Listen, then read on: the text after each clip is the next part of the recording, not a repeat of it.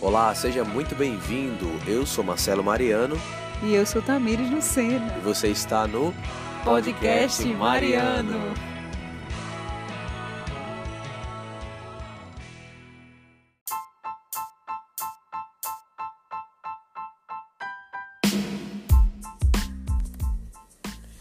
Muito bem, seja muito bem-vindo a mais um podcast Mariano. Estamos no episódio número 35 da temporada de número 3. Hoje eu não estou sozinho, estou com a minha esposa Tamires e a gente vai bater um papo hoje sobre relacionamento entre pai e filha. Qual a importância da, do pai na vida de uma filha e qual a importância de uma filha na vida de um pai. Boa noite, irmão. Boa noite, meu amor. Boa noite, galera que nos escuta aí. Vamos ver o que, é que dá nessa conversa. Vai ser uma conversa bem informal, eu chamei também aqui meio que de supetão, porque eu tive pensando justamente sobre isso. Eu sou pai de duas meninas e ela é filha é, de um pai, é, meu sogro, e a gente vai partilhar com você essa importância. E eu já quero dizer para você que são diferentes os relacionamentos. Eu agora, João nasceu, então eu tenho duas meninas e tenho um menino. Então, por mais que eu os ame de maneira particular, o relacionamento, a forma com que eu me dou com eles é totalmente diferente. A forma com que eu me comporto com as meninas é diferente da forma com que eu me comporto com o João. A criação é diferente. E eu vou começar, tá? Eu vou começar e vou dizer assim que a, a forma com que eu lidou com minhas filhas é uma forma muito mais delicada. Eu, eu preciso, é, eu penso duas vezes antes de eu vou falar alguma coisa para elas. Eu tenho que tomar um pouco mais de cuidado porque tem uma frase que me tocou muito que eu ouvi que é assim seja para os seus filhos o genro que você gostaria de ter. Ai, é. Então, se eu, eu, quando eu ajo com minhas filhas, eu sempre penso nessa frase: se, de que forma eu gostaria que o meu genro tratasse minha filha? Ou pelo menos que forma que eu quero que minha filha procure um genro com as mesmas características que eu, né? Então, se eu agir bem com elas, com educação, com amor, ela vai procurar isso em, um, em, em outra pessoa. Faz sentido isso? Faz, faz sentido, sim. Eu acredito que, de fato, uma mulher, de forma consciente ou inconsciente, ela busca no homem a figura do pai, né? Como, como tu disse, me pegou de supetão, mas na medida que tu ia falando, eu fiquei pensando. Eu não só sou filha, mas eu sou a caçula, né? É. Meu pai teve meus irmãos, que são gêmeos, e é um casal, um homem e uma mulher. Tem a minha irmã do meio e eu, que sou a caçula. E realmente, de fato, a criação é diferente. né? Todo mundo sabe que a caçula é sempre um pouquinho mais paparicada porque tem aquela coisa de que não vai ter mais filhos, então vamos aproveitar porque quando passar com essa não vai ter mais. passa algumas coisas, né? Coisas que no primeiro, na primeira não passava, na, na última caçula passa algumas coisas, né? Não nesse sentido, eu falo assim, é, vamos aproveitar mesmo, porque não vai ter outro filho. Então, Ah, sim. querendo ou não, essa fama de que o, o caçula é um pouco mais paparicado, é um pouco mais dengoso, eu acredito que seja verdade sim. Não estou me colocando como dengosa e paparicada, não, mas querendo ou não, eu fui né? E eu percebi a questão da criação porque meu pai ele sempre foi um pouco mais ciumento e um pouco mais rígido com a minha irmã mais velha, né? Ele era mais firme nas cobranças, ele era mais firme no até no tom de voz que ele se dirigia para ela. Meu pai nunca foi tão carinhoso assim, eu nunca enxerguei isso nele com as minhas irmãs com a minha irmã mais velha, na verdade, né? mais com, com a minha irmã do meio e comigo. E comigo, meu pai sempre foi muito estilo gato, né? Não era muito de fazer, mas ficar se, se esfregando assim a fim de receber. E como minha irmã e eu somos muito carinhosa, então é, a gente acabava fazendo mais nele do que em manhã, né? que tinha essa dificuldade de receber atenção, de receber carinho, de receber amor. Hoje não. Hoje é, é totalmente diferente, né? Minha mãe é de falar coisas que ela não falava antes. Não sei se pelo fato da, da distância, da saudade, despertou nela esse demonstrar o carinho, demonstrar o afeto, coisas que de fato ela não recebeu uhum. pelo pai dela, pela mãe dela, ela de fato não recebeu. Mas uma forma de retribuir hoje, né, com os netos, ela acaba demonstrando um pouquinho mais para a gente agora com o filho. A gratidão por ter dado os netos, a gratidão por, por nos tornar o que nos tornamos agora como uhum. filhos adultos, né?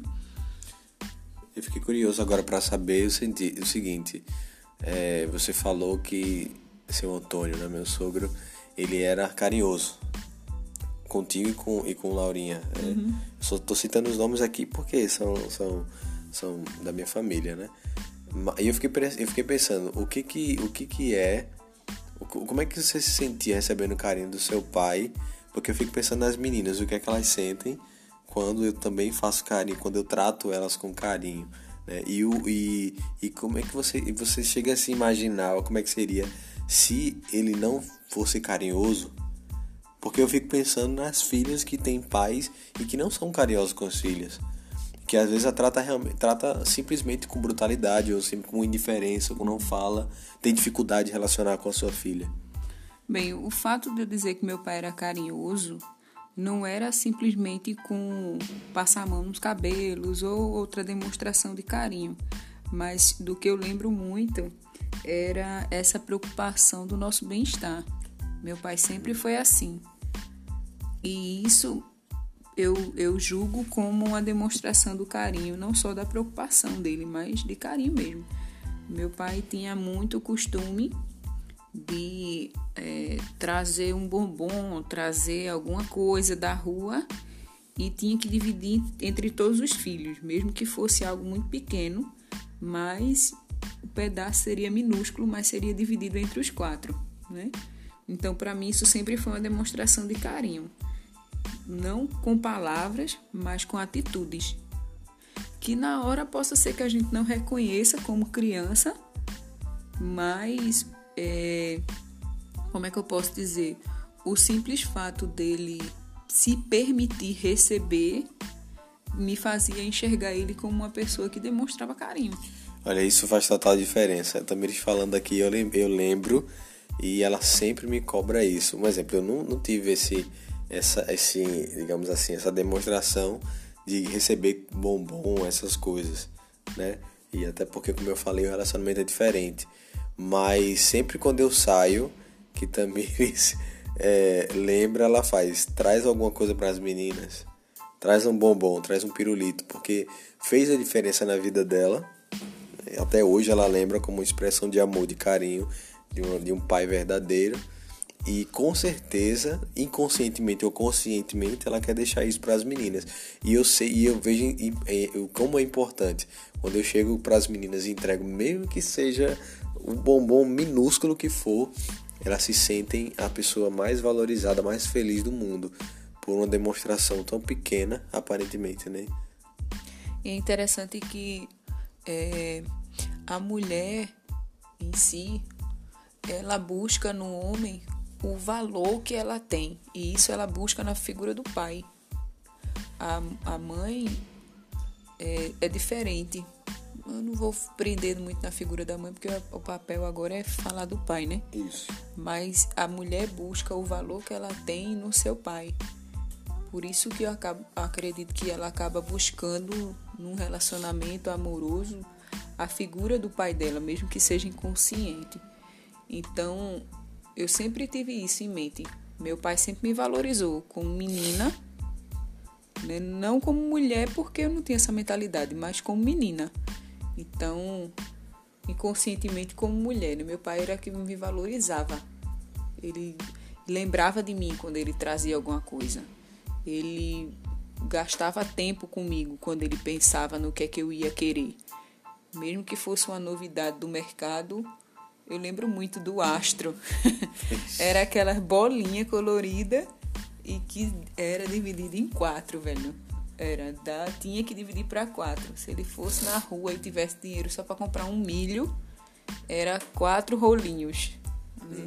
do mesmo tamanho que era pra gente não brigar. Mas ele sempre trazia, se fosse um batom garoto, dividia em quatro. Então sempre, sempre, sempre, sempre, isso foi o que mais me marcou. Ele deu valor, ele lembrou de mim, por isso ele trouxe. O que que eu vou fazer algumas perguntas aqui, até para pegar umas dicas também. O que que de mais importante você acredita que seu pai deixou para você de maneira positiva? Olha, eu aprendi isso com meu pai, mesmo que ele não tenha me ensinado falando, mas ele me ensinou com a vida, com a demonstração dele. Hoje, como mulher, eu tenho essa virtude, essa característica, porque eu aprendi com meu pai.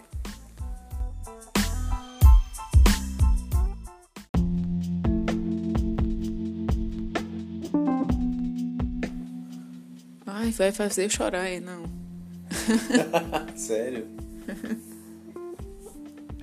Ai, meu Deus. Eu acho que é a caridade. Meu pai. Eu sou louca, gente. Louca, apaixonada pelo meu pai. E eu lembro muito disso. Meu pai sempre sendo muito caridoso. O que eu tenho é preciso dividir. O que eu, eu não sou melhor do que ninguém. E por isso eu preciso partilhar. Né? Então, meu pai nunca foi muito de falar mas, como eu disse, ele sempre se permitiu que de alguma forma eu pudesse me aproximar dele, né? Sempre, sempre, sempre até hoje. Ele é muito caladão, mas ele sempre demonstrou a alegria de poder fazer algo por alguém. Ultimamente ele tá até mais falante, né? É. Ele vem aqui em casa, é. fala, fala. tá, tá mais falante, mas é, você percebe, quem conhece o meu pai sabe que ele é de demonstrar muita alegria, né? De, de fazer com que você se sinta bem perto dele. E eu acho que quem me conhece percebe essa característica em mim, né? Alguém que alguém que passa por mim precisa levar algo meu. Eu acho que que é essa alegria mesmo, né? Eu tô sensível hoje Marcelo me pegou de, de surpresa e justamente para falar do meu pai, eu não, não, poderia deixar de chorar porque ele é chorão. então, é, essa característica também de colocar sentimento nas coisas. Né? Quando eu faço, quando eu falo, é, é também, não tenho como fugir. Né? Eu coloco vida, eu, eu me coloco nas coisas. Eu não, eu não sei fazer nada por fazer, mas eu me coloco, eu me jogo, eu, eu caio de cabeça. Se for para fazer, a gente faz.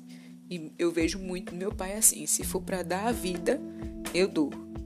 Eu acho que é essa característica, a, a, a caridade né, de, de, de fazer, de servir e de dar sentimento às coisas, dar vida pelas coisas.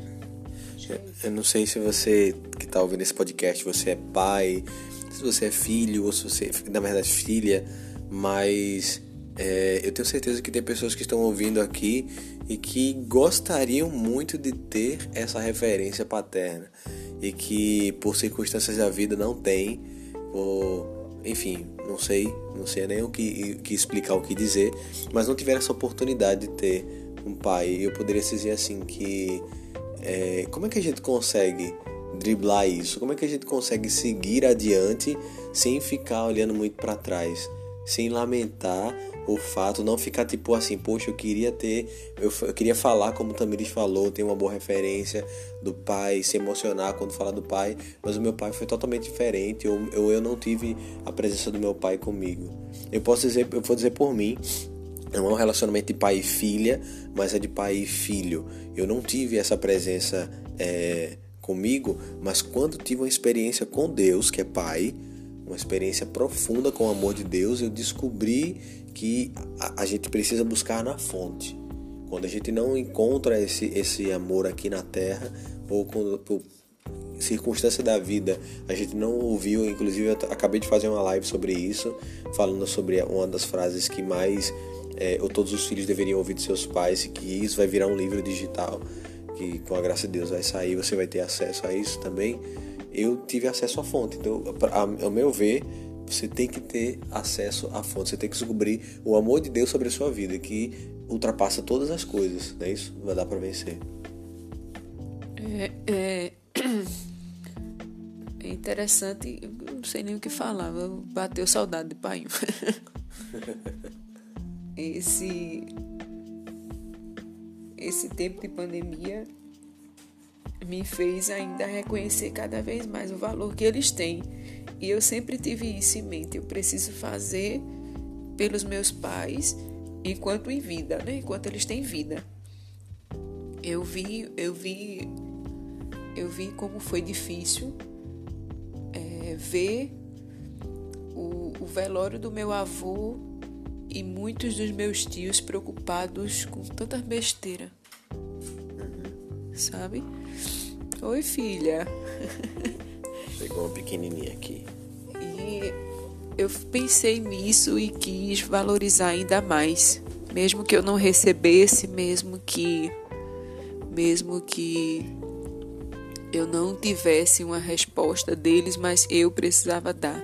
Se eu era que tinha consciência desse amor, dessa dessa troca, eu precisaria dar, mesmo que eu não recebesse. E essa foi uma decisão minha amar meu pai, amar minha mãe, independente do que eles poderiam me dar. Eu sei da história de vida dos dois, eu sei que eles tiveram uma infância muito difícil e que eles não receberam.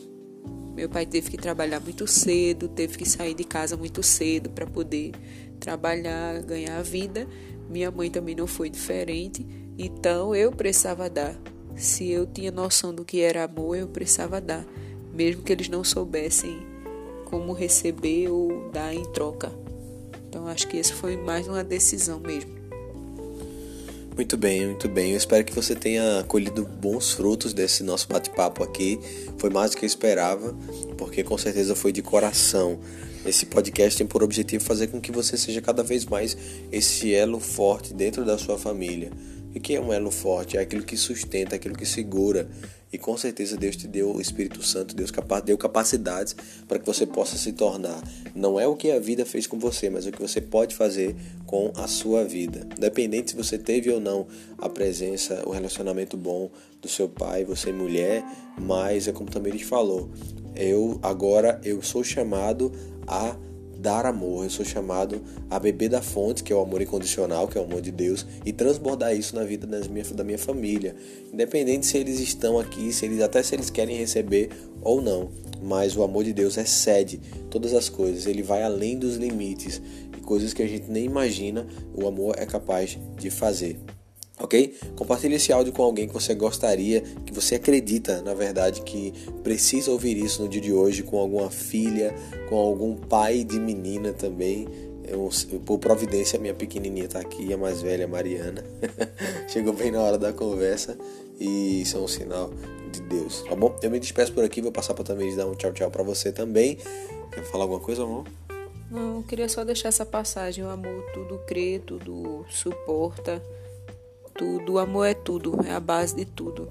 Então, se você sabe o que significa amor, não espere receber de alguém. Dê. Eu acho que é o mais importante.